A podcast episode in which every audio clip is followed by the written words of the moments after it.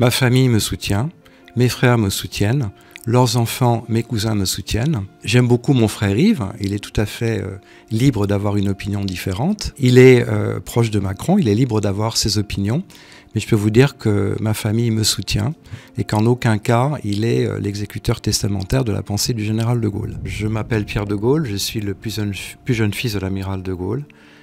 Je suis conseiller financier et je suis très heureux de participer à cette interview dans le cadre de votre émission pour établir certaines vérités par rapport à mon récent voyage en Russie et par rapport aussi aux, déclarations euh, que j'ai faites et aux critiques qu'elles ont pu susciter euh, dans la presse euh, mainstream, enfin les, grands, les grands médias français qui pour moi ne sont pas toujours indépendants et objectifs notamment en ce qui concerne les, vérités pour, cette crise. D'abord, j'ai voulu rétablir les vérités essentielles concernant les, causes de ce conflit et le déclenchement, parce que c'est important pour moi de rappeler euh, les enjeux, de rappeler que euh, le sort de l'Europe euh, est en jeu aujourd'hui, y compris la paix et l'équilibre des échanges dans l'Europe et dans le monde, que les prises de position récentes et les choix qui ont été faits affaiblissent profondément la France, que la France est entraînée dans un jeu,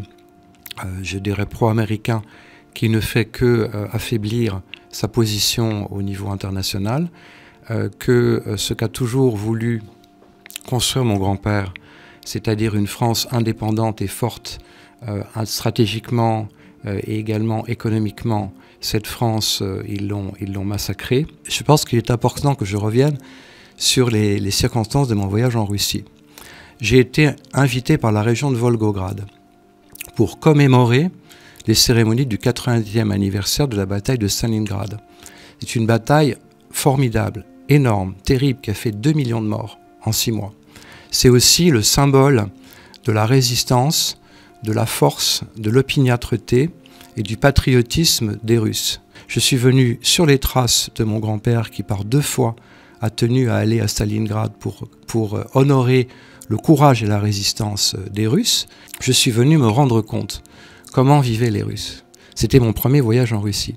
Je l'ai fait de façon libre, indépendante et de mon, de mon plein gré. Les Russes vivent tout à fait normalement. Dans les euh, pharmacies, notamment de la région de Volgograd, donc, euh, donc auparavant Stalingrad, vous avez tout ce que vous voulez dans les pharmacies. Vous avez du doliprane, vous avez des antibiotiques, vous avez des médicaments étrangers. Alors qu'en France, on manque de médicaments c'est quand même une situation invraisemblable. Est-ce que euh, lors de votre voyage en Russie, vous avez rencontré euh, des membres du gouvernement russe ou même euh, Vladimir Poutine? Je n'ai pas rencontré Vladimir Poutine.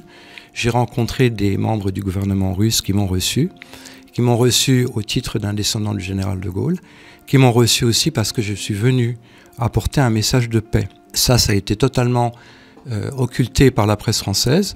je suis venu pour la paix. Vous avez rencontré qui, pardon? J'ai rencontré euh, rencontré un certain nombre de dirigeants du régime. Sergei Lavrov? Par, par exemple, mais c'est Sergei Lavrov. Est-ce que vous n'avez pas l'impression d'incarner euh, une diplomatie parallèle qui risque justement, au contraire de ce que vous voulez faire, d'affaiblir la place de la France. Au contraire, je pense que renforcer la place de la France, c'est justement être pour la paix, c'est éviter qu'on se, retrouve, pris dans un engrenage qu'on se fasse rattraper par la réalité, que la France soit exclue de la table des négociations, comme elle prend le risque de le faire en étant ambiguë dans ses prises de position et en s'engageant trop ouvertement et derrière les Américains. Je pense qu'il y a un très grand danger que la ligne rouge soit franchie, et elle est en train d'être franchie avec la livraison de chars, sachant que ce n'est pas quelques dizaines de chars euh, qui vont changer euh, l'équilibre du conflit, mais en revanche, le risque est très grand et les, Russes sont en train de le, dire haut et fort, de, déclencher un conflit, puisque les Russes considèrent qu'on est dans une situation de conflit direct avec les pays de l'OTAN et avec les États-Unis. C'est exactement ce que veulent les Américains. Et les, grands perdants, ce sont les Français, ce sont les Européens. Ce sont les Français, ce sont nos entreprises françaises qui euh, menacent de mettre la clé sous la porte parce qu'ils n'arrivent plus à payer leurs charges parce qu'ils n'arrivent plus à payer le coût d'approvisionnement de leurs matières premières. Ce sont nos artisans, ce sont nos commerçants, ce sont nos ouvriers qui payent le prix des sanctions avec euh, une augmentation terrible de leur charge d'électricité, de leur carburant, qui n'ont plus de médicaments. Ce sont nous qui sommes les vrais perdants euh, de, cette, de cette guerre, sans compter le risque de, déclenchement d'un conflit généralisé. Il y a eu beaucoup de critiques qui vous, qui vous reprochent de reprendre justement euh, les éléments de langage du gouvernement et de l'armée russe sur ce conflit. Qu'est-ce que vous répondez à ces critiques? Alors ce que je réponds, c'est que je ne reprends certainement pas le narratif américain, ni le narratif de la Commission européenne, ni celui de l'OTAN. Euh, je souhaite rétablir la vérité et dire la vérité aux Français par rapport aux véritables causes de ce conflit. Les Américains ont déclenché une guerre directe contre la Russie à travers l'Ukraine, que c'est quelque chose qui a été préparé depuis très longtemps.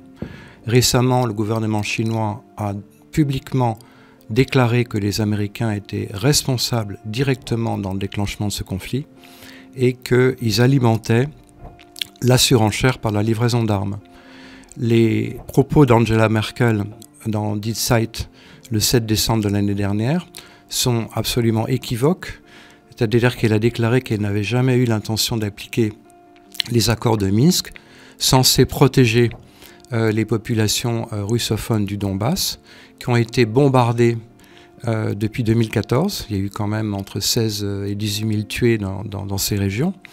Et que les Européens et les Américains et l'OTAN avaient une responsabilité directe dans le déclenchement du conflit. Les Russes ont pris l'initiative, et croyez bien que je regrette cette guerre, ont pris l'initiative, effectivement, d'envahir l'Ukraine mais non pas pour euh, envahir l'Ukraine dans sa totalité, parce que les Russes n'ont jamais eu, jamais eu, hein, contrairement à ce qui a été dit, euh, la volonté d'envahir l'Ukraine. Il s'agit de protéger les populations russophones du Donbass qui, par référendum, ont voté leur attachement à la Russie, comme la Crimée l'a fait à deux reprises en 2014. Là encore, je suis désolé de vous, interrompre, mais là encore, vous reprenez les éléments de langage russe, c'est-à-dire que ces référendums qui ont été organisés, euh, il y a énormément d'acteurs euh, internationaux euh, qui en contestent la légitimité.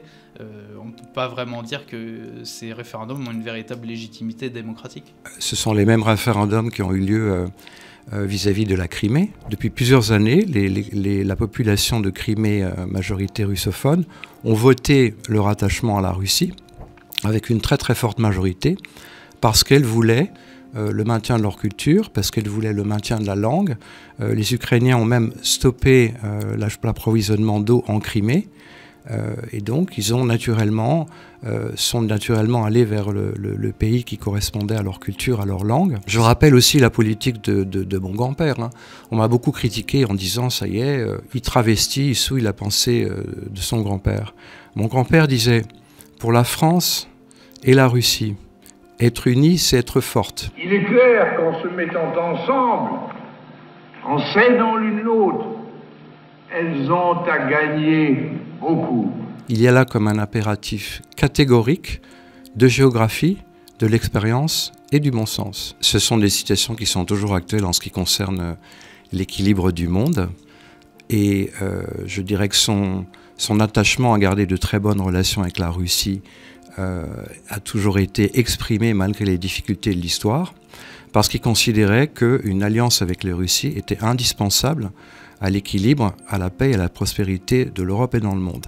Je pense que le conflit actuel le révèle. En ce qui concerne la violation des traités, euh, je pense qu'on n'a pas, euh, les Russes n'ont pas de leçons à recevoir de la part des Américains, hein, si je puis juste comparer les Américains et les Russes. Je fais référence aux 1 400 000 morts en Irak et cette guerre qui a été déclenchée euh, avec des mensonges. Indeed, the facts and Iraq's behavior show that Saddam Hussein and his regime are concealing their efforts to produce more weapons of mass destruction. Les Américains ont bombardé l'ex-Yougoslavie ont bombardé le Kosovo sans aucune résolution ni euh, autorisation de l'ONU. Vous avez convoqué euh, la mémoire de votre grand-père à, plusieurs reprises lors de cet entretien et lors de vos différentes euh, interventions.